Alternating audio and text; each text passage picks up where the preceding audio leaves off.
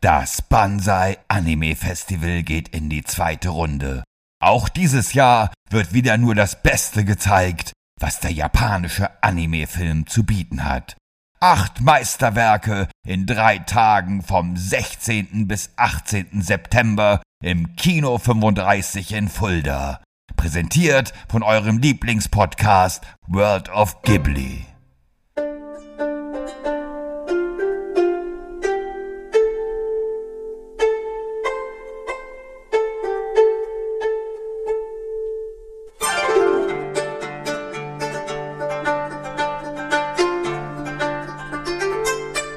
Hallo und herzlich willkommen zurück bei World of Ghibli, eurem Lieblingspodcast um und über das Studio Ghibli. Ja, wir sind zurück nach einer längeren Pause, krankheitsbedingt und auch so brauchten wir mal eine Auszeit. Jetzt sind wir wieder da, lieber Thomas. Mein Name ist Shaggy Schwarz, an meiner Seite wie immer. Ihr kennt ihn, ihr liebt ihn, ihr mögt ihn. Thomas van der Scheck. Hallo Thomas. Hm, konnichiwa, minasan, ohayo gozaimasu, Shaggy Senpai. Ich freue ja. mich wieder da zu sein. Endlich sind wir wieder zurück. Das war ja eine längere Pause. Ich hatte Corona ähm, unter anderem. Ich und, nicht. Ja, du nicht. Hast Glück gehabt, weil mich hat es tatsächlich richtig erwischt. Also ich lag flach und äh, konnte ja zwei Wochen, über zwei Wochen nicht arbeiten, konnte fast nichts machen in den zwei Wochen. Das ist schon verrückt. Da brauchte ich dann eine Auszeit. Aber hatte dadurch Zeit, eine wunderbare Serie zu schauen, über die wir heute sprechen werden, Thomas. Ja, und zwar über Heidi, beziehungsweise Heidi Girl of the Alps, beziehungsweise, das habe ich jetzt geübt, Arupuso no Shoyo Haiji. Sag du das mal. Ja, ich kenne es ja tatsächlich eigentlich nur als Heidi, denn ich bin damit aufgewachsen. Für mich eine Serie, ja, wenn nicht vielleicht sogar die Serie meiner Kindheit, zumindest einer kurzen Zeit. Denn diese Serie ist ja wirklich in Deutschland erschienen, als ich gerade so auf die Welt gekommen bin. Aber Bevor wir über Heidi und alles drumherum reden, über die Charaktere, wollen wir doch erstmal wissen, worum geht es denn in dieser wunderbaren Serie, lieber Thomas? Okay, also Heidi ist ein fünfjähriges Waisenmädchen, das nach dem Tod der Eltern bei seiner Tante Dete aufwächst. Als diese eine Stellung in Frankfurt am Main annimmt, bringt sie das Kind zu seinem mürrischen Großvater auf die Alp nahe Maienfeld in der Schweiz. Dieser ist zunächst überhaupt nicht glücklich darüber, gewinnt Heidi aber sehr schnell lieb und kümmert sich fürsorglich um sie. Heidi verbringt von nun an glückliche und unbeschwerte Tage mit ihrem Großvater und dem Geißenpeter, der die Ziegen des Dorfes hütet. Eines Tages jedoch taucht Tante Dete wieder auf der Alp auf und nimmt die nun inzwischen achtjährige Heidi unter einem Vorwand nach Frankfurt mit. Dort soll sie der im Rollstuhl sitzenden Clara Sesemann, Tochter eines reichen Kaufmanns, Gesellschaft leisten und selbst lesen, schreiben und rechnen lernen. Heidi freundet sich mit der zwölfjährigen Clara an, muntert sie auf und gibt ihr ihre Lebensfreude zurück. Die strenge Haushälterin, Fräulein Rottenmeier, mag Heidi allerdings weniger. Nur durch die Ankunft der Großmutter von Clara sowie zuvor von Herrn Sesemann erträgt Heidi das Leben in Frankfurt am Main.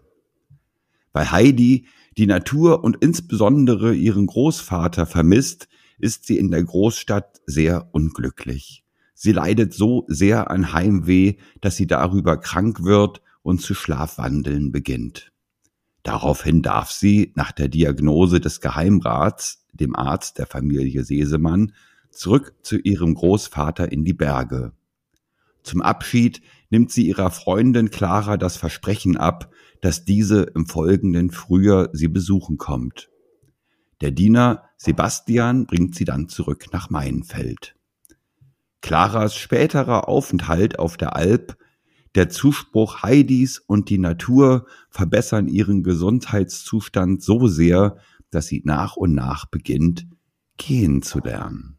Ja, darum geht's letztendlich in der Geschichte von Heidi. Darum geht's in der Geschichte von Heidi. Und Heidi ist natürlich eine äh, Adaption von Johannes Spyrers ja, Klassikern, muss man ja mit, muss man ja sagen, das ist ja nicht nur ein Buch, ähm, Kinderbuch-Klassikern aus ja, 1880 um den Träger. So, da, da wurden genau, 1879, glaube ich, im Dezember 1879 wurde Heidi, glaube ich, als Buch veröffentlicht, erstmalig. Ja, und es ist natürlich relativ originalgetreu. Wir werden auch gleich nochmal auf so vielleicht so ein paar minimale Unterschiede eingehen, aber es ist tatsächlich im Vergleich zu vielen anderen Adaptionen von Buchklassikern oder auch von Büchern sehr, sehr originalgetreu. Man hat sehr, sehr viel übernommen. Man hat nur minimale Dinge verändert. Das kann man ja gleich nochmal ansprechen. Die Serie ist äh, 1974 ähm, produziert worden, beziehungsweise erstes Mal erschienen worden, produziert natürlich in den Jahren auch zuvor. Hier war ähm, Isao Takahata, unser Takahata, ähm, der federführend hat die Hauptregie geführt. Es gab noch ein paar andere Regisseure, die damit involviert waren, aber er war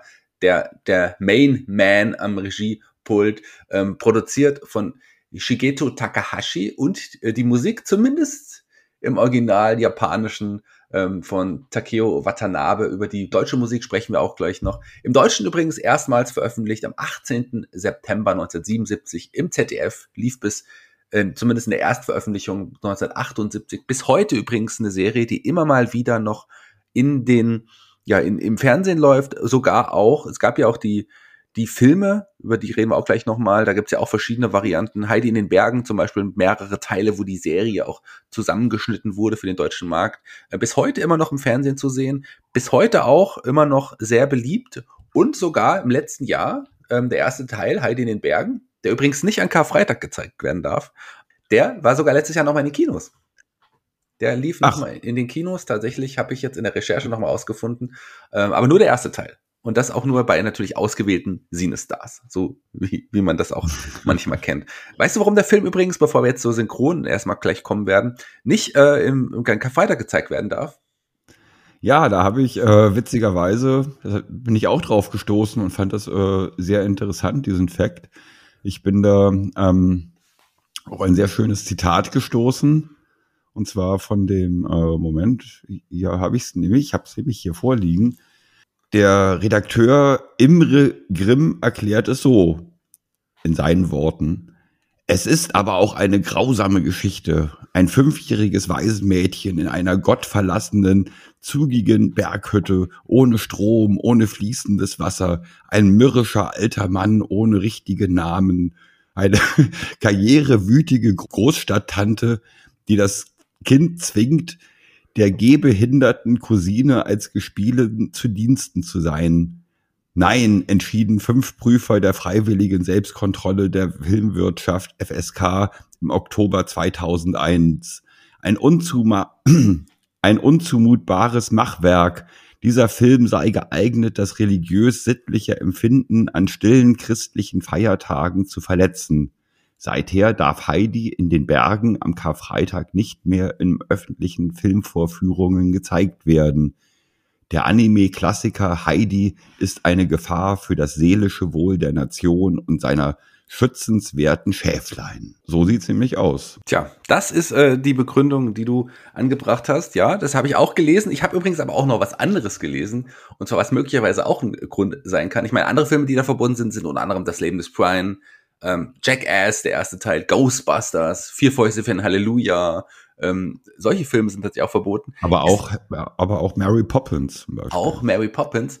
Aber der Grund bei vielen Filmen, und so habe ich es eigentlich gedacht, bevor du mir das gerade vorgelesen hast, ähm, wäre es bei diesem Film auch so, dass man tatsächlich in Deutschland ähm, die Filmverleiher müssen eine Freigabe sich er erbeten für stille Feiertage. Dadurch in Deutschland so ein christliches Land ist, gab es so eine Regel, dass an stillen Feiertagen man eine Sondergenehmigung braucht, um Filme zeigen zu dürfen. Und schlicht und einfach wurde bei über 500 Filme in Deutschland vom Verleih vergessen, eine Freigabe zu, sich zu erteilen für stille äh, Feiertage.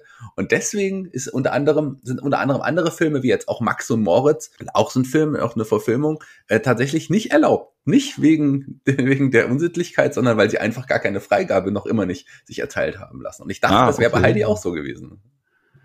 Das äh, habe ich jetzt nicht gefunden. Schön, dass wir in, in, in unterschiedlichen Quellen recherchieren. Sehr gut. Ich, ich habe mir nur gedacht, dass es so gewesen ist, aber wenn, dann, wenn du dann sowas sagst, kann es natürlich auch anders sein. 52 Folgen, ich habe es noch nicht erwähnt, gab es damals um, in, in der Laufzeit von um die immer 20 Minuten um den Dreh, das war auch mal unterschiedlich, ähm, mit ja auch wirklich äh, na, damals für damalige Zeit auch schon eine Synchronarbeit, die auch auch schon was Besonderes war. Diese Zeichentrick, Anführung Anime-Sachen in der Zeit waren ja in Deutschland sehr erfolgreich. Wir hatten noch Biene Maya, Ähm, wir hatten noch Vicky und die starken Männer und das war ein Riesenerfolg damals in Deutschland und Heidi hat das alles irgendwie auch, äh, auch nochmal getoppt. Heidi wirklich ein Riesenerfolg in Deutschland. 2009 ist es nochmal auf DVD erschienen ähm, die ganz komplette Serie hier in Deutschland, allerdings nur in der deutschen Synchronfassung. Ich habe tatsächlich auch nur die deutsche Synchronfassung gesehen. So wie ich dich kenne, hast du wahrscheinlich dir da auch das Japanische angeschaut, oder? Mm, ja, da gab es halt ein großes Problem. Also natürlich, ich bin stolzer Besitzer dieser äh, DVD-Komplettbox und ähm, ich liebe die tatsächlich, weil wie gesagt, ich äh, Heidi hat meine Kindheit, denke ich, massiv geprägt. Ich war noch derjenige, der es bei der Erstausstrahlung schon gesehen hat. Und ich wollte keine Folge von Heidi damals versäumen. Dann gab es allerdings eine Zeit, ähm, da habe ich das nicht so gerne erzählt, dass ich ein großer Heidi-Fan bin, weil irgendwie meine Mitschüler haben mich dann immer irgendwie ausgelacht und als Weichei abgestempelt. Heidi, ne, das war auch ganz genauso. Ich bin ja eigentlich, mein allererstes Konzert war Aber und ähm, mit zwölf Jahren. Das fand ich super damals ganz großartig, aber ich durfte viele Jahre lang nicht erzählen, dass ich äh, auf einem ABBA-Konzert war, weil ich dann immer irgendwie gleich gedisst worden bin von vielen. Heute kann ich das wieder erzählen und ich bin auch stolz darauf und genauso, dass ich irgendwie Heidi-Fan der allerersten Stunde bin. Ja, und ähm, ja, und sehr schade ist halt natürlich bei der äh, DVD-Gesamtbox, dass die nicht im Original ist, mit deutschen Untertiteln. Aber es gibt eine, einen Film, der die gesamte Serie quasi zusammenfasst, also die wichtigsten Eckpunkte. Und das ist im Original mit englischen Untertiteln. Und da merkt man einfach wirklich nochmal massiv den Unterschied meiner Ansicht nach zwischen der äh, deutschen Synchronfassung und dem Original, weil Animes sind einfach für den japanischen Markt gemacht und für die japanische Sprache konzipiert. Also ähm, diese Emotionen, die, äh, die Heidi im Original transportieren, überhaupt Animes im Original meiner Ansicht nach transportieren, kriegen deutsche Synchronsprecher oder auch anderssprachige englische, französische, italienische, spanische, was auch immer, irgendwie kriegen die es nicht so richtig hin. Ansatzweise ist es irgendwie immer ganz gut, so ja, bei einigen Filmen, gerade bei den Ghibli-Filmen, kann man da auch ganz gut mit leben. Aber im Vergleich zum Original kacken die einfach immer ab. Ist meine Ansicht. Ich würde da tatsächlich in, in, in ein Stück weit widersprechen. Klar ist, ist etwas im Original in der Regel besser. Einfach weil es genau dafür konzipiert worden ist. Eine, eine Synchronisation ist ja ein, ein äh, Stück weit auch eine Interpretation nochmal der, des, des Stückes, des Werkes. Und gerade so, ähm, wenn man die damalige Zeit anschaut, aber auch lange in den 80ern, ähm, bis in die 90er hinein, war Synchro tatsächlich auch nicht qualitativ nicht immer so hochwertig. Wenn man aber die heutigen Synchronsprecher und die Art und Weise anschaut, äh, wenn man will, kann man das, kann, kann es, ist auch richtig, richtig gut sein ich kann verstehen, dass man in solchen Fällen tatsächlich da auf, lieber auf das Original zurückgreift, aber so aus heutiger Sicht, ich bin auch jemand, der Filme hauptsächlich im Original auch schaut, aber nicht immer, auch Filme oder Serien, ähm, weil ich einfach auch ein Fan der deutschen Synchronisation bin. Hier kann man natürlich nochmal streiten, das war in den 70ern, da war man auch tatsächlich noch nicht so weit. Deswegen äh, stimme ich dir dazu und muss sagen, ich habe es leider nicht, ähm, ich habe nur ein paar Ausschnitte auf äh, Japanisch mit englischen Untertiteln insgesamt gesehen. Äh, diesen Zusammenschnitt, den du erwähnt hast, da weiß ich gar nicht ganz genau, ob es den in Deutschland gibt. Ich weiß, dass es 2002 nochmal in Deutschland einen TV-Zusammenschnitt gab, der im Fernsehen auch gezeigt wurde, wo sogar einige Rollen neu besetzt wurden, neu synchronisiert wurden, weil man da aus das, nicht auf das Original zurückgreifen konnte. Also es gab wirklich ähm, ein paar Sprecher, die hier nochmal ersetzt wurden, da komme ich gleich drauf zu sprechen. Aber ich glaube, ähm, es ist nicht der, der gleiche Zusammenschnitt, den du meinst. Ich habe leider aber dazu nichts weiter gefunden. 2002 war das. Hast nee, das war ein anderer Zusammenschnitt, ja, ja.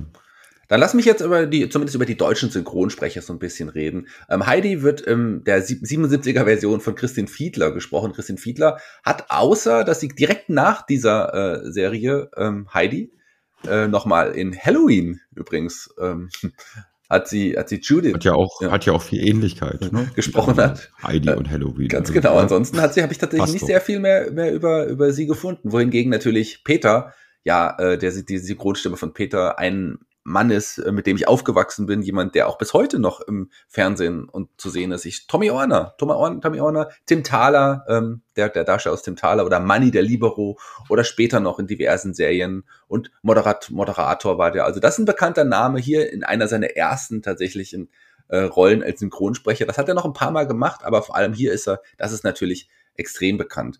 Ähm, der Almöhi im, im der Serie wird da von, von Erik Jelde gesprochen. Erik Jelde, äh, auch ein bekannter Hörspiel-Synchronsprecher aus der Zeit, besonders weil er halt auch diese, diese tiefe, tiefe Stimme hat. Hat vor allem eher sowas gesprochen, in, auch in diversen Paul Temple-Produktionen.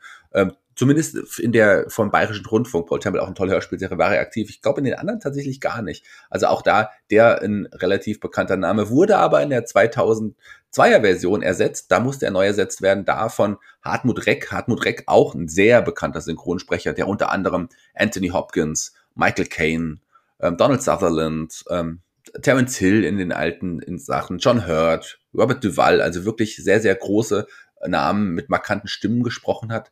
Eine andere Stimme, ähm, Clara Ursula Wolf, auch die könnte man kennen, denn Ursula Wolf ist auch die deutsche Stimme von ähm, Deborah Winger unter anderem, spricht aber auch die Mutter bei den wilden 70ern beispielsweise äh, und auch bis heute noch aktiv als Dialogregisseurin, aber auch als Synchronsprecherin. Auch das eine, auch, da, auch in einer natürlich ihrer ersten Rollen, die sie damals gesprochen hat. Ähm, interessant vielleicht noch Fräulein Rottenmeier, die auch zwei Stimmen hat in der Originalversion, ist es äh, Tilly Lauenstein, auch das eine bekannte deutsche Filmschauspielerin und Synchronsprecherin, die in, in vielen Dingen auch mitgespielt hat. Unter anderem hat sie ähm, auch lange äh, Catherine Hepburn und Ingrid Bergmann synchronisiert. Also das ist quasi die deutsche Stimme der beiden Schauspielgrößen, aber auch so andere Darsteller wie Lauren Bacall, ähm, Rita Hayward, Deborah Kerr, also wirklich so große Diven, große Damen, die sie, die sie gesprochen hat. Hat aber auch tatsächlich vielleicht ähm, interessant, auch in einem Film, den ich sehr liebe, als die Tiere den Wald verließen, hat sie die Eule ähm, gesprochen unter anderem. Und äh, hat auch bei Mulan, auch ein großer Disney-Klassiker, da eine Rolle gesprochen. Ich habe es gesagt, 2002 hat sie eine andere Stimme bekommen in, der, in dem Zusammenschnitt. Und zwar Katrin Ackermann. Katrin Ackermann, auch die, ein sehr bekannter Name, unter anderem natürlich bekannt als äh, ja, Peggy Bundy, äh, Katie Siegel ähm, in eine schrecklich nette Familie. Auch das eine Serie, mit der ich aufgewachsen bin. Ich weiß nicht, ob du ein großer ähm, Al Bundy-Fan warst, aber das mochte Soll ich mich dazu äußern jetzt? Nee, dann vielleicht lieber nicht. Herr okay. Sesemann, vielleicht nochmal äh, ganz interessant. Der Vater, der hat nämlich auch eine ganz bekannte Stimme. Klaus Kindler. Klaus Kindler ist die deutsche Synchronstimme von Clint Eastwood. Also auch hier hat man wirklich ein paar namhafte Leute zusammen in, in der Serie ja, gefunden, was mich übrigens sehr gefreut hat. Also das toll. Ich finde, man hat da wirklich deutsche, gute deutsche Synchronsprecher gewählt, die heute immer noch namhafte Leute sind zum großen Teil, lieber Thomas. Ja, gut. Ja, in dem Punkt kann ich dir ja doch ein Stück weit recht geben. Also die deutsche Synchronfassung von Heidi ist schon nicht schlecht. Ja. Aber trotzdem, also wie gesagt, zumal ich ja quasi ja auch mit Heidi aufgewachsen bin und äh, dadurch eigentlich ja auch mit den deutschen Synchronstimmen sehr vertraut bin. Aber ich habe mich so gefreut, als ich das ja jetzt wenigstens diesen einen Film im Original sehen konnte und dann den Unterschied gesehen habe. Ähm, es war im Original einfach dann doch noch mal eine ganze Ecke besser. Aber wie gesagt, Heidi gehört schon zu den wirklich gelungenen äh, Synchronisierungen in Deutsch. Lass uns, wenn wir gerade bei den Unterschieden Deutsch und, und, und Original sind, doch mal direkt zur Musik kommen. Da haben wir, glaube ich, auch einen großen, zumindest du einen großen Kritikpunkt an, an den, den, du jetzt noch bringen möchtest. Ich bin ein Riesenfan natürlich von der, von dem Titellied, auch in der deutschen Synchronfassung. Im, Im Japanischen ist es auch ein Kulthit, kann man ja auch so, im Deutschen, aber auch Gitti und Erika, da hat man ja zwei namhafte Stars gefunden, die hier die Titelmusik gesungen haben. Und ich finde tatsächlich, dass sie maßgeblich auch mitverantwortlich sind für den Erfolg in Deutschland. Ein Song, der immer noch gesungen wird, geht aber, äh, ist beim Original natürlich auch so, oder, Thomas? Ja, also das Original habe ich tatsächlich erst das erste Mal, glaube ich, vor anderthalb Jahren gehört. Und, ähm, und bis dahin ist natürlich äh, die Originalmusik äh, in der deutschen Synchronfassung von Heidi, das, der Opening-Song, ähm, ein echter Ohrwurm, also das kann man schon wirklich sagen. Aber als ich dann das Original gehört habe, das eigentliche Original-Opening, muss ich sagen, das hat mir persönlich dann auch wieder ein Stück weit besser gefallen. Aber meine, meine Japan-Affinität irgendwie ist ja jetzt nicht irgendwie äh, das Maß der Dinge. Also die, die, das deutsche Opening ist schon wirklich sehr gelungen. Aber was ich ganz schlimm finde, ist, und da fühle ich mich auch ein Stück weit um meine Kindheit betrogen, das Ending von Heidi wurde im Deutschen nie gezeigt. Immer wenn, wenn die Episode zu Ende war und bevor das Ending begann, äh, wurde einfach ein Schnitt gemacht und dann wurde irgendwie gleich irgendwie zur nächsten Sendung weitergeleitet. Dabei ist dieses Ending, das Original-Ending, so unglaublich fantastisch, so unglaublich gut, so zuckersüß. Der Song und auch ähm, was zu sehen ist und das stammt auch von Hayao Miyazaki, das Ending und greift im Endeffekt schon vor auf sein, auf zukünftige Filme wie Panda Kopanda oder mein Nachbar Totoro, weil zum Beispiel das Opening zum Nachbar Totoro ist ganz klar ähm, an das Ending von Heidi angelehnt. Mhm. Genauso äh, wie das Opening von Panda Kopanda eigentlich auch äh, stilistisch und von der Optik her genauso aussieht wie das Ending von Heidi. Das ist so toll. Man sieht, man hört diesen fantastischen Song und man sieht äh, viele kleine Ziegen, die durchs Bild laufen. Am Ende ähm, sich alle in einem in, in einem Haus versammeln und am Ende wird dann werden dann die Fensterläden und die Türen geöffnet und alle Ziegen gucken noch mal aus dem Fenster und aus der Tür raus. Also ich kann euch wirklich nur empfehlen, da mal äh, auf YouTube zu schauen. Da findet man das Ending. Es ist fantastisch. Ja. Schaut es euch an. Ich habe es mir angeschaut, nachdem Thomas mir das natürlich empfohlen hatte. Und es ist wirklich, wirklich fantastisch. Ähm, lass uns ein bisschen über die Produktion sprechen, ähm, die, die hier dem zugrunde liegt. Du hast Miyazaki angesprochen. Der war natürlich auch involviert. Ähm, Miyazaki Takahata. Ähm, äh, beim Xu, spricht man das Xuyo Enterprise? Die, das Studio, aus dem, also der Vorläufer von Nippon Ani äh, Animation ist es. Ja, man das so Suijo. Suijo Enterprises. Mhm. Die waren, das war quasi die erste große Eigenproduktion dieses Studios. Vorher hat man äh, Auftrags Auftragsarbeiten gemacht. Hier hat man komplett ähm, die Eigeninitiative ergriffen und man ist ja sogar mit, mit den Mitarbeitern, so wie es äh, Takahata und Miyazaki ja des Öfteren dann auch später noch gemacht haben, direkt äh, in, in, die, in die Orte gereist. Also man war, in, man war, glaube ich, in der, man der, war in der Schweiz, man ist nach Frankfurt gereist, hat sich alles ganz genau angeschaut, denn man wollte hier wirklich so einen originalgetreuen Stil haben, der auch in der westlichen Welt auch verständlich ist.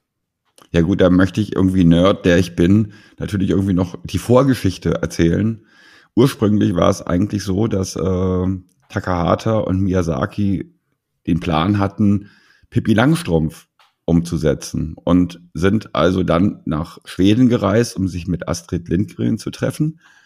Und äh, Astrid Lindgren hat ihn äh, ja hat ihn quasi untersagt, äh, Pippi Langstrumpf zu animieren, weil sie dachte irgendwie, die wollen da nur sowieso nur irgendwie Geld rausschinden. Und da dann Miyazaki und Takahata einfach schon in, in Europa gewesen sind, haben sie gesagt, okay, dann äh, switchen wir jetzt und machen nicht Pippi Langstrumpf, sondern machen Heidi und sind dann quasi in die Schweiz gereist und haben sich dann mehrere Wochen in der Schweiz aufgehalten und haben ähm, an Originalschauplätzen alles versucht, so originalgetreu wie möglich zu zeichnen und abzufotografieren, ähm, damit sie eine Vorlage für Heidi haben, die, äh, die auch wirklich ähm, den, den Charakter der Gegend, in der Heidi spielt, irgendwie auch treffen kann. Hm.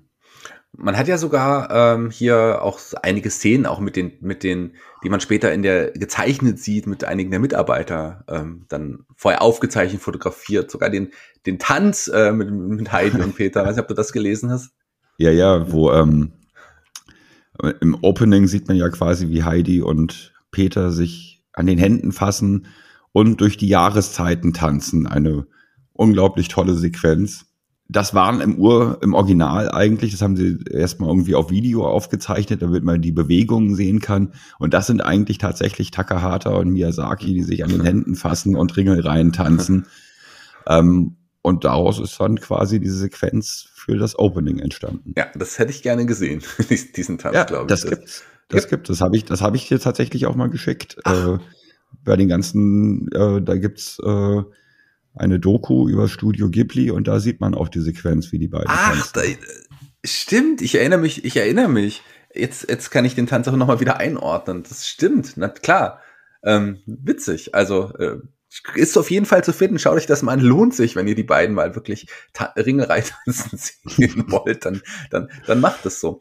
Zur Produktion noch mal ganz kurz. Hier wurden ja tatsächlich, es war hochwertiger produziert noch, also hochwertiger im Sinne, dass man auch tatsächlich mehr Bildfolien pro Moment auch genommen hat. Das ist ungewöhnlich für eine damalige Fernsehproduktion gewesen. Die kamen bis dato mit zwei bis 3.000 Bildfolien aus. Äh, und hier hatte man tatsächlich pro Folge ähm, war 6 bis 8.000. 6 bis 8.000, was äh, tatsächlich einen riesen Unterschied nochmal gemacht hatte. Das ist schon verrückt. Ja, das war, kann man sagen, revolutionär. Also ja. ich meine, ähm, das Anime-Format, Serie gibt's ja quasi schon ewig lang, auch vor Heidi schon in Japan. Zum Beispiel äh, Astro Boy ist da ein gutes Beispiel mhm. für. Ähm, aber es wurde halt immer, das waren immer Produktionen, die waren fürs Fernsehen produziert und die, und es wurde auf Masse produziert und es musste nach Möglichkeit irgendwie billig sein. Deswegen ähm, ist es auch eins der großen Vorurteile, teilweise bis heute noch zu japanischen Serien, dass die halt immer irgendwie so billig aussehen. Da sieht man dann irgendwie den Charakter, wie er auf einmal quasi in der Luft schwebt und dann bewegt sich nur der Hintergrund oder, ähm, oder die, die Hintergründe wiederholen sich ständig am laufenden Band. Ähm, und das hat man bei Heidi das erste Mal komplett anders gemacht. Es gibt keine repetitiven Hintergründe, es ist immer alles in Bewegung. Das ist ja auch das, wofür wir quasi das Studio Ghibli, Miyazaki und Takahata lieben, dass äh, sich immer alles bewegt, dass ähm, dass äh, niemals irgendwelche Stillstandssequenzen sind, auch nicht im Hintergrund, dass sich Hintergründe nicht wiederholen. Und genau das haben äh, hat Takahata dann quasi auch äh, erstmalig mit Heidi so umgesetzt.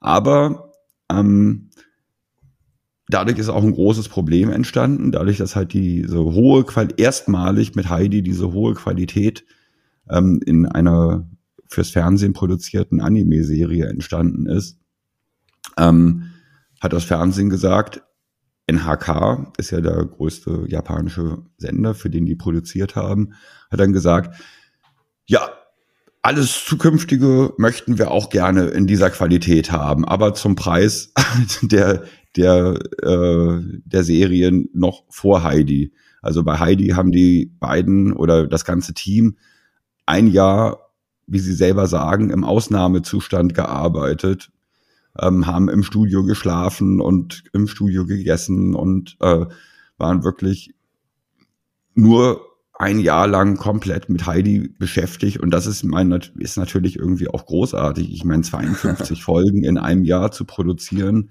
in der dieser Qualität. Ja, aber wie gesagt, NHK hat gesagt, so ab jetzt wollen wir das alles so in der Form zukünftig und ähm, aber zum Preis von von äh, den, den Serien vor Heidi. Und ähm, ja, und äh, Takahata hat dann ja irgendwie quasi nach, nach Heidi noch äh, eine ähnliche Serie dann produziert, End of Green Gables als Regisseur. Und Miyazaki hatte da anfangs auch mitgemacht und da war wieder diese Ausnahmezustandssituation und dann hat er das Handtuch, Handtuch geworfen, hat gesagt, nee, das das erträgt er nicht mehr länger irgendwie. Und unter diesen Umständen, für den Preis, unter diesem Druck, äh, ist er nicht mehr bereit, irgendwie äh, solche Geschichten zu machen und hat sich dann ja quasi auch aus dem großen Seriengeschäft eigentlich komplett zurückgezogen. Ja. Anne mit den roten Haaren hieß das in Deutschland. Auch das in Deutschland ein Erfolg. Natürlich nicht so ein großer Erfolg wie jetzt Heidi war. Heidi ist wirklich ein Mega-Erfolg gewesen. Und man hat erstmalig auch äh, diesen Erfolg genutzt, um auch ja wie man es heute so ganz normal kennt, Merchandising-Artikel äh, nach, nach, rauszubringen. Es gab diese Figuren von Heimo, ähm, Heimo so eine ja, Figur, ähm, Figurenproduzentenreihe, die unter anderem auch Figuren gemacht hat zu, ich erinnere mich an Robin Hood, die Disney-Verfilmung, ähm, zu Vicky und die starken Männer gab so Figuren, ähm, das war tatsächlich ein Verkaufsschlager in, in, in Deutschland, diese Figuren. Natürlich aber auch gab's Bettwäsche, äh, was es da so alles gab. Also ähm, Hörspielkassetten, Ähm, das gab es ja auch so oft, dass man Serien, die erfolgreich waren, dann nochmal als Hörspiel rausgebracht, Hörspiel natürlich auch Schallplatten. Das waren aber tatsächlich Zusammenschnitte mit den Originalsprechern äh, aus der Serie, die man da nochmal zusammengeschnitten hat, wie es so oft in dieser Zeit war. Und vor allem, und die habe ich tatsächlich noch zum Teil, Comics. Der, der Bastei Verlag hat in Deutschland einige Comics rausgebracht und da habe ich einige von. Ach ja, ja. okay. Also ich weiß nur, dass ich jetzt tatsächlich, ich habe ja auch eine kleine Sammlung an Anime-Figuren, die jetzt eigentlich äh, im Laufe der Zeit stetig wachsen soll. Und ich war jetzt auf der Suche auch nach einer von diesen äh, Heidi-Figuren. Aber ich muss sagen, ich habe leider keine gefunden bis dato. Also, liebe Zuhörer, wenn einer von euch noch im Besitz einer alten Heidi-Figur ist, die er gerne an mich abtreten möchte, ich würde mich wahnsinnig darüber freuen. Ja, ich kann dir sagen, dass da definitiv ähm, mehrere hundert Euro wahrscheinlich müsstest du auf den Tisch legen. So viel sind die Figuren mittlerweile wert. ich denke, unseren Zuhörern ist der Ghibli-Podcast so viel wert, dass sie mir die schenken werden. Ich habe es am Anfang schon gesagt, wir, man ist, hat sich sehr originalgetreu an, an die Klassiker von Johannes Spürer äh, ja, gehalten. Es gibt ein paar minimale Änderungen. Man hat ähm, zum Beispiel den, den Bernardiner Josef oder, oder Piep, den ich übrigens auch sehr mag, gibt es auch eine eigene Piep-Folge, ähm, äh, oder mehr oder weniger, ähm, äh, quasi kreiert für die Serie und hat so ein paar Dinge auch verändert. Verändert hat man unter anderem Peter, der deutlich sympathischer ist in, als im, im Buch. Im Buch ist er auch so ein bisschen, ja, in Anlehnung äh, vielleicht an den Almö, so ein bisschen krummeliger und so. Das ist halt der, der Junge im Berg, so. Da ist er noch mal ein bisschen anders und auch ein paar andere Kleinigkeiten. Man hat ähm, wenn man die Bücher liest, ich weiß nicht, ob du die Bücher gelesen hast, da geht es ja auch tatsächlich sehr viel um Glaube, christliche Werte und so. Die, die, die hat man so ein bisschen natürlich aus der Serie klar, eine japanische Serie, warum sollten die christliche Werte da auch, richtig vermitteln? Die hat man dann so ein bisschen rausgenommen. Ja, also das ist, denke ich, auch ein ganz, ganz wichtiger Faktor. Ich, wenn man sich ähm, das Originalbuch, die Originalgeschichte anguckt, die ist wirklich sehr, sehr christlich geprägt, hat viel mit Schuld und Sühne zu tun. Ähm, und das ist, äh, da ist ja eine Serie, die für den japanischen Markt produziert gewesen ist, den Japanern wirklich irgendwie sehr, sehr fremd, die halt irgendwie äh, mit dem Shintoismus und mit dem Buddhismus irgendwie äh, sich konfrontieren oder, oder damit aufgewachsen sind, ähm, für die halt die, und der Shintoismus ist ja eine Natur, ein Naturglaube, von Religion will ich da jetzt nicht reden, ein, eine, ein Naturglaube. Ähm, und äh, da ist dieses Schuld-Sühne-Konzept halt äh, überhaupt nicht enthalten.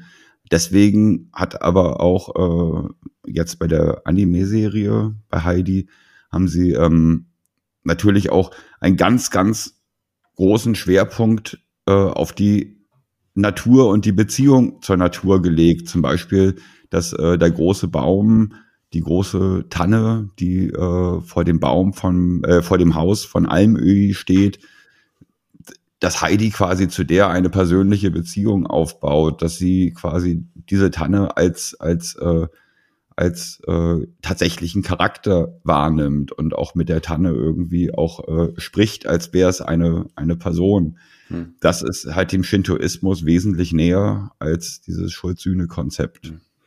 Das äh, definitiv so. Eine andere Sache, die ich, äh, ich hatte gerade ja Peter angesprochen. Ich habe ja damals, als ich die Serie ähm, wirklich so, ja, gefeiert habe, als ich sie geliebt habe, irgendwann in den 80ern ähm, die, die Bücher gelesen und war sehr erstaunt, als Peter dann wirklich ein bisschen anders ist in den Büchern und als er dann sogar ähm, in der Serie ist es passiert durch einen Unfall, dass der Rollstuhl ja kaputt geht in der Serie, äh, äh, zerstört Peter den. Äh, der der genau. zerstört den, weil er, ja, ich glaube, weil er eifersüchtig oder sauer war Genau, und das ist ja, das, das haben sie dann quasi ja wieder durch die, durch die, durch den kleinen Vogel Piep aufgegriffen, auf den Peter ja dann tatsächlich sehr eifersüchtig gewesen ist und er dann irgendwie mit Heidi fast gebrochen hätte, weil Heidi sich nur um Piep gekümmert hat. Aber eigentlich ist es halt so, dass Heidi sich um Clara gekümmert hat und Peter eifersüchtig auf Clara gewesen ist und deswegen halt ihren Rollstuhl äh, zerstört hat. Also im Original, wie du gesagt hast, schon, es war da kein Unfall. Mhm. Du als unser Japan-Experte musst mir jetzt folgenden Begriff nochmal erklären, weil der wird auch immer in Verbindung zu Heidi genannt. Der ist heutzutage total typisch, was Anime angeht, aber ähm, zur damaligen Zeit, glaube ich, etwas neuer. Ich spreche von dem Begriff Kawaii. Kawaii. Was heißt Kawaii. Kawaii. Kawaii. Was heißt Kawaii. Kawaii bedeutet niedlich, süß und ähm, das ist äh, ja begann eigentlich in den Anime-Serien in Japan in den 60ern eigentlich schon, dass so langsam dieser Kawaii-Typ eingeführt worden ist. Große Augen, großer Mund, äh, niedlicher Charakter. Ähm, aber erst in den Anfang der 70er oder Mitte der 70er ähm, hat sich dieses Kawaii-Konzept irgendwie immer weiter durchgesetzt. Und Heidi ist tatsächlich äh, ein Kawaii-Prototyp, kann man sozusagen. Also ähm, ähm, Heidi ist eigentlich, hm, wenn man sich heutige, auch, auch bis heute Anime-Serien anschaut oder auch quasi die zukünftigen Ghibli-Filme, wie zum Beispiel bei Nachbar Totoro mit, mit May oder Ponyo oder wie auch immer. Ähm, dieser Heidi Kawaii-Typ hat sich dann quasi bei May und bei Ponyo und bei vielen, vielen äh, Charakteren in zukünftigen Anime-Produktionen dann eigentlich äh, durchgesetzt. Bevor wir gleich äh, zu unserem VOG-Ranking kommen, würde ich dich gern nochmal nach deiner Meinung zum Ende der Serie befragen. Es ist ja irgend, also die letzte Folge, da geht ja Heidi zurück, äh, Heidi, Clara zurück nach Frankfurt und ähm, Peter und, und, und Heidi, die, ja, die fahren dann nochmal fleißig mit dem Schlitten durch den Winter und äh, erwarten Claras Rückkehr nochmal. Und das, dann ist plötzlich vorbei. Ist ja auch irgendwie, für mich irgendwie ein offenes Ende, oder? Da hätte man noch so viel, ich hätte eigentlich gewünscht, dass man es nochmal sieht, wie die drei sich nochmal begegnen. Wie geht's dir denn da? Ach, ich weiß nicht, ich fand das, ich fand das Ende persönlich perfekt, muss ja. ich sagen. Also dieses Treffen zwischen, äh, dass, dass, dass Clara äh, in die Schweiz reist, um Heidi zu besuchen und sich da mit Peter auch anfreundet und mit dem, mit dem Großvater und das ist, ähm, weiß nicht, wenn, wenn, wenn man, wenn Clara dann nochmal wieder aufgetaucht wäre, ich denke, das wäre dann repetitiv gewesen. Dann wäre im Endeffekt, ähm, ja, derselbe Erzählstrang dann vielleicht irgendwie einfach nochmal anders erzählt worden. Also ich fand eigentlich das Ende so sehr gut. Hm. Ja, klar, Ende war natürlich auch passend, aber so als, als Kind hat man sich ja doch nochmal gewünscht, dass sie sich alle nochmal in die, in die Arme Als Kind habe ich mir gewünscht, dass es niemals enden wird. ja, niemals äh, enden äh, sollte auch unser Podcast wenn, doch. Dann, dann, dann, dann wären wir heute wie bei One Piece irgendwie bei Folge 1500 oder so. Ja, so weit sind wir noch nicht, aber da wünsche ich auch, dass es noch lange weitergeht, wobei da aktuell auch sehr viel passiert. Aber wie auch immer, wie immer bei One Piece übrigens. Du bist ja nicht der große One Piece Fan, ich ja schon. Ähm, ich, ich wäre bestimmt großer One Piece Fan, aber jetzt da einsteigen mit über 1000 Episoden, das ist mir einfach too much. Dann, dann lieber nicht. Dann kümmere ich mich Ach, kannst du, kannst du jederzeit immer noch einsteigen. Du kannst dich ja schnell durchkämpfen. Man ich werde mir die Filme alle angucken. Ich werde mir die Filme. Ja, aber angucken. die Filme sind ja auch nicht immer nur zu, das sind ja einige Filme wie auf Alabasta, wo man noch ein ganzer Arc zusammengeschnitten ist, aber ansonsten sind die ja eigentlich, erklären ja nicht die ganze Geschichte. Also, okay. um die Charaktere wirklich kennenzulernen, solltest du vorne anfangen. Du kannst ja dann immer die Zusammenfassung äh, schon immer weil dann hast du auch nur noch äh, zwölf Minuten pro Folge. Äh, ah, okay. Kommen wir jetzt zu unserem Walk-Ranking, oder willst du noch was sagen? Nö, komm, lass uns mal mit dem Walk-Ranking beginnen. Mhm. Ihr kennt das, auch wenn wir es länger jetzt schon nicht mehr gemacht haben. Wir haben verschiedene Kategorien. Ähm, wir vergeben maximal acht Punkte pro Kategorie, nehmen da einen Zwischenwert und stellen das unserem persönlichen Geschmack gegenüber. Und ich kann jetzt schon mal sagen, ich habe ja sehr viele Nostalgiepunkte einfließen lassen, weil es einfach mit die Serie meiner Kindheit ist. Umsetzung, lieber Thomas, wie viele Punkte gibst du der Umsetzung? Also, ähm, natürlich, wenn man sich Heidi anschaut im Vergleich zu zukünftigen Ghibli-Filmen oder zu, zu, jetzt aktuell laufenden Anime-Filmen, Serien, ähm, sieht Heidi natürlich irgendwie nicht besonders gut aus. Aber, den Punkt hatten wir ja auch schon angesprochen, Heidi war halt revolutionär, weil das erste Mal ähm, eine ganz neue Produktionstechnik verwendet worden ist, keine repetitiven Hintergründe, ähm, ähm, dass äh, alles in Bewegung ist. Und ich war überlegen, gebe ich, gebe ich fünf Punkte wegen der Optik, aber nein, weil das äh, schon wirklich beeindruckend ist und weil es fürs Anime-Genre äh, revolutionär gewesen ist, habe ich dann gesagt, okay, Umsetzung bekommt von der Optik her, vom Aussehen her sechs Punkte.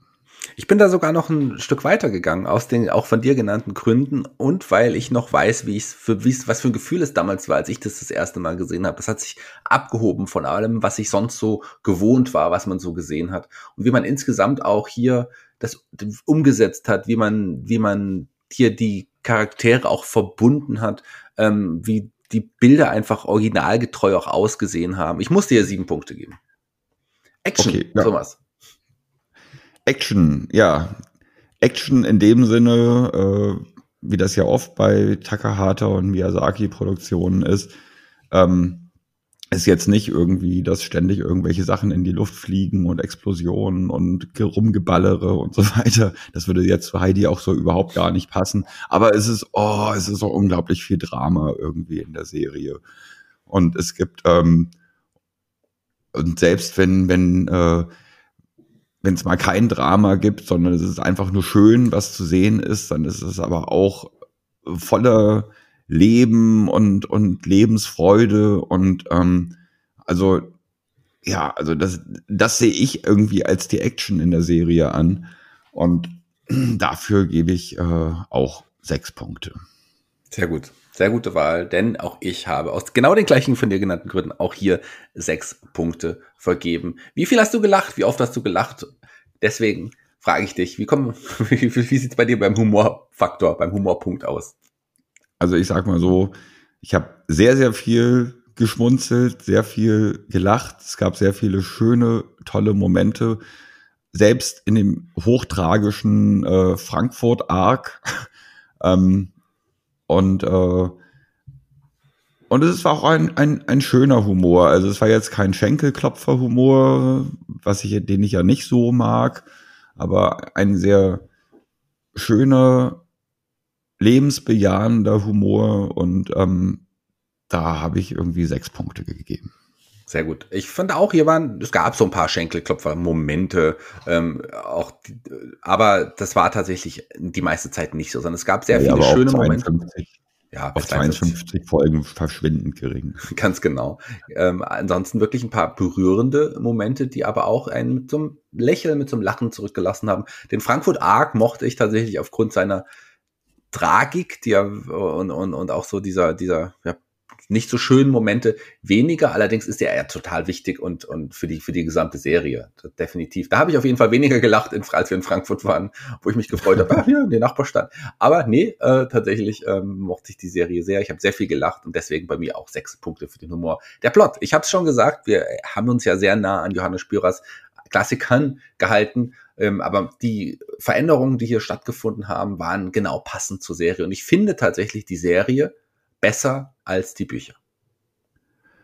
Das geht mir persönlich genauso. Und ich finde die alte Serie auch besser als sämtliche Neuverfilmungen oder, oder, oder auch die, Film, die Filme aus den 50er Jahren. Ähm, eine amerikanische Produktion gab es ja zum Beispiel, die dann aber komplett im Schwarzwald gedreht worden ist und nicht in der Schweiz.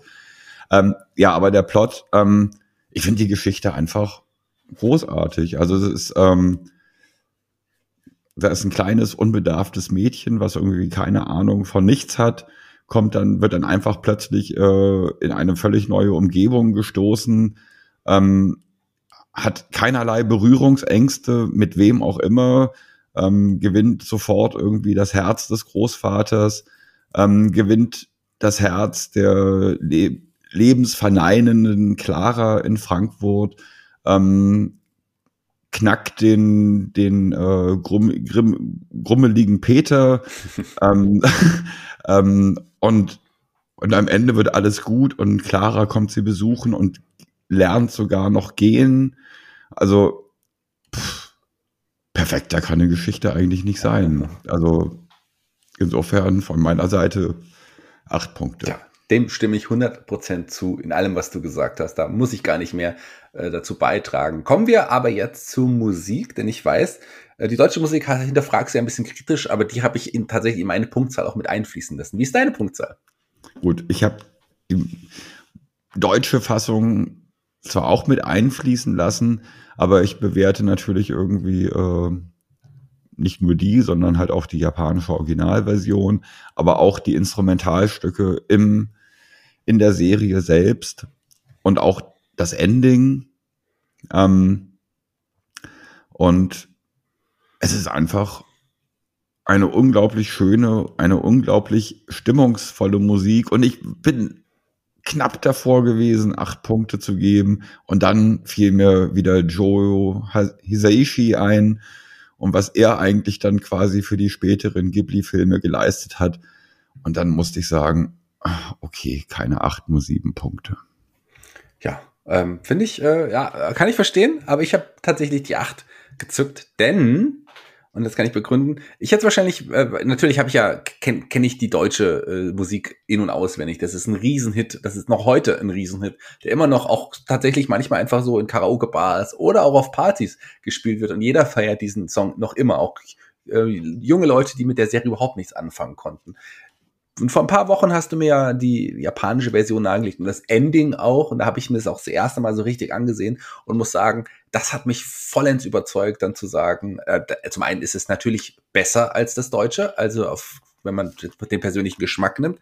Das Deutsche ist auch auf seine Art und Weise halt einfach legendär und äh, hat sich ins Hirn eingeprägt. Aber das Japanische hat nochmal was Besonderes. Und bei mir hat es gereicht, hier tatsächlich dann dadurch, auch durch das Ending, acht Punkte zu geben bei der Musik.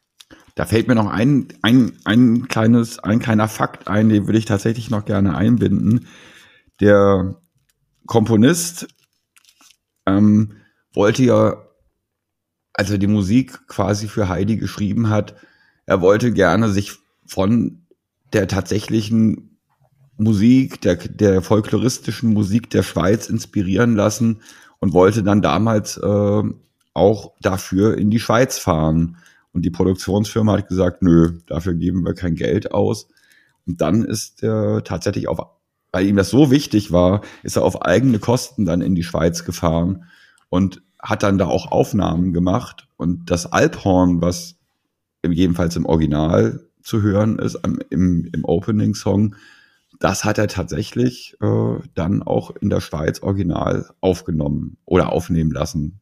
Oder hat sich das Alphorn vorspielen lassen und das aufgenommen. Ja, also das fand ich, das finde ich ist auch mal ein toller Fakt, weil das ist der Inbegriff von 100% geben, Ganbare.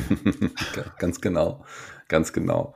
Ähm, einen Punkt haben wir noch, einen schönen Punkt, der oft zum Weinen anregt, der Heulsusen-Faktor. Ich kann mir vorstellen, dass wir hier sehr, sehr viele Tränen vergossen haben in dieser wirklich rührenden Serie mit sehr vielen emotionalen Momenten, lieber Thomas.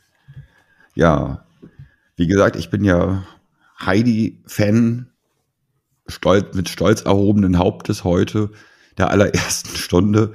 Und ähm, ich kann mich erinnern, dass ich, als ich damals als mit elf, glaube ich, war ich da oder zwölf, als ich Heidi gesehen habe, ähm, dass ich da überhaupt nicht drüber nachgedacht habe, ob man da jetzt weinen müsste oder eine Träne vergießen oder wie auch immer. Aber als ich dann die DVD-Box in der Hand hielt und mir die ganze Serie komplett nochmal neu gegeben habe, ähm, ich weiß, dass eigentlich nicht eine einzige Folge das Auge trocken gelassen hat. Irgendwas war, entweder hat man irgendwie Freudentränen vergossen, weil es einfach so unglaublich schön gewesen ist, oder man hat halt extrem mitgelitten, gerade im Frankfurt Arc. Ich glaube, da habe ich den Frankfurt Arc habe ich im, im, im letzten Drittel irgendwie fast durchgeheult. also der Heulsusen-Faktor ist bei mir ganz klar eine Acht. Ich hatte beim Frankfurt Arc ähm, auch so Momente, wo ich mich wirklich aufgeregt, wo ich, wo ich eher wütend war, wo ich dann dachte, nee, das kann doch nicht sein. Ähm, das mag ich so nicht. Ich mag ja sowas eigentlich nicht sehen. Und äh, deswegen habe ich nicht ganz die volle Punktzahl gegeben, weil ich da eher nicht, weil ich da eher wütend war, anstatt, anstatt dass ich wirklich ähm, ja äh, geweint habe. Deswegen sieben ja, Punkte. Aber es, war, aber es war so nachvollziehbar. Absolut. So nachvollziehbar, wie, wie, wie die, die Tragik, wie Heidi gelitten hat, das war so. Ah. Ja, klar, Heidis Standpunkt, klar, aber der Standpunkt von Fräulein Rottenmeier oder wem auch immer, äh, der war nicht immer nachvollziehbar. So, finde ich. Aber jetzt habe ich dir gerade eben reingeredet, sorry dafür. Nicht schlimm. Sieben Punkte. Ähm, sieben Punkte, genau. Du Der Zwischenwert Punkte. Bei mir übrigens, ich nehme es jetzt vorweg, äh, ist auch sieben Punkte, wenn, also der, der Durchschnittswert quasi äh, von meinen Kategorien. Bei dir müsste es eine ungerade Zahl sein. 6,8, wenn ich es richtig gerechnet habe. 6,8 sind es bei mir, ja. Mhm. Wir stellen jetzt dem unseren persönlichen Geschmack gegenüber. Und bei mir, ich kann es jetzt auch schon sagen, ganz klar eine absolute Empfehlung. Für mich die aufgrund der natürlich auch von Nostalgie kann man ganz, muss man ganz ehrlich auch so sagen. Aber wenn ich es damals bewertet hätte, wäre es genauso gewesen. Deswegen gebe ich hier die volle Punktzahl, acht Punkte. Ja, und, und Heidi zählt, zählt tatsächlich für mich zu meinen absoluten Lieblingsserien. Es gibt da noch ein paar andere, aber Heidi spielt ganz oben mit und deswegen kriegt äh, Heidi auch, was persönlichen Geschmack angeht, acht Punkte. Perfekt. Dann komme ich auf 15 Punkte, du auf 14,8. Bei mir ist es tatsächlich, wenn man alles, was wir hier bisher bewertet haben bei World of Ghibli, zusammenrechnet, sogar auf Platz 2, verrückterweise. Wahnsinn, oder? Ja, hätte also, ich nicht gedacht. Als ich die Endpunktzahl meiner persönlichen Bewertung zusammengezählt habe, war ich auch mega überrascht, denn ich bin auf Platz 3 mit Heidi. Hm macht 29,8, wenn man es zusammenzählt. Und das ist tatsächlich auch eine Gesamtplatzierung von 2. Wahnsinn. Ja. Also, das hätte ich jetzt nicht gedacht. Tatsächlich zusammen mit Ponyo? Äh, äh, ist es richtig? Nee. Nee, Ponyo hatte letzte Glühwürmchen ist immer noch auf Platz 1. Ja. Jetzt kommt Heidi und dann kommt tatsächlich erst Ponyo. Also ja. Heidi hat es geschafft, Ponyo auf Platz 3 äh, zu verschieben. Tja. Aber das, das finde ich natürlich aber nee, ist ja okay. Ponyo ist mein Lieblingsfilm, Heidi meine Lieblingsserie, passt doch. Ja, wir haben natürlich, darf man nicht vergessen, äh, noch eine, die Wertung, wenn man irgendwann wieder, wenn ein neuer Ghibli-Film rauskommt, dann trennen wir natürlich die Wertung so ein bisschen, dann haben wir eine Einzelwertung auch für die einzelnen Ghibli-Produktionen, Filme. Hier werden wir alle Filme, die auch in Zukunft kommen oder Serien, zusammen ähm, ja, verbinden in dieser, in dieser Rangliste, in der World of Ghibli Bewertungstabelle. Und da hier ein verdienter zweiter Platz. Was erwartet uns denn in vier Wochen? Denn jetzt sind wir wieder regelmäßig am Start, lieber Thomas. Ja, als nächstes würde jetzt äh, tatsächlich dann doch wieder eine Serie kommen. Und ich hatte vorhin erzählt, irgendwie Miyazaki hätte sich aus dem Seriengeschäft zurückgezogen. Aber ich muss mich da jetzt korrigieren, das stimmt nicht wirklich ähm, weil er hat dann tatsächlich als Regisseur in Eigenregie ähm, dann nochmal Future Boy Conan gemacht. Und das ist die Serie, über die wir das nächste Mal reden werden. Ja, ich freue mich schon. Wir, wir, haben ein paar Ghibli-Produktionen äh, oder Vor-Prä-Ghibli-Produktionen, die wir noch besprechen werden. Und dann werden wir aber weitermachen. Das können wir ja schon mal versprechen. Seid gespannt, wie es dann weitergeht. Ganz genau. Also wir haben da schon ein kleines Konzept entwickelt wenn wir alle wie gespannt und mit den Hufen scharrend auf den neuen Miyazaki-Film warten werden, wie wir die Zeit bis dahin überbrücken. Aber da wollen wir jetzt noch nicht so viel verraten. Das nächste Mal jetzt Future Boy Conan. Ganz genau. Conan. Wir sind raus für heute. Ich bin raus für heute. Wie ihr das kennt, die Abschlussworte gehören dir, lieber Thomas. Ja, liebe Freunde, vielen Dank, dass ihr zugehört habt. Arigato gozaimashita. Und ich sage, wie immer, Kondone, bye bye.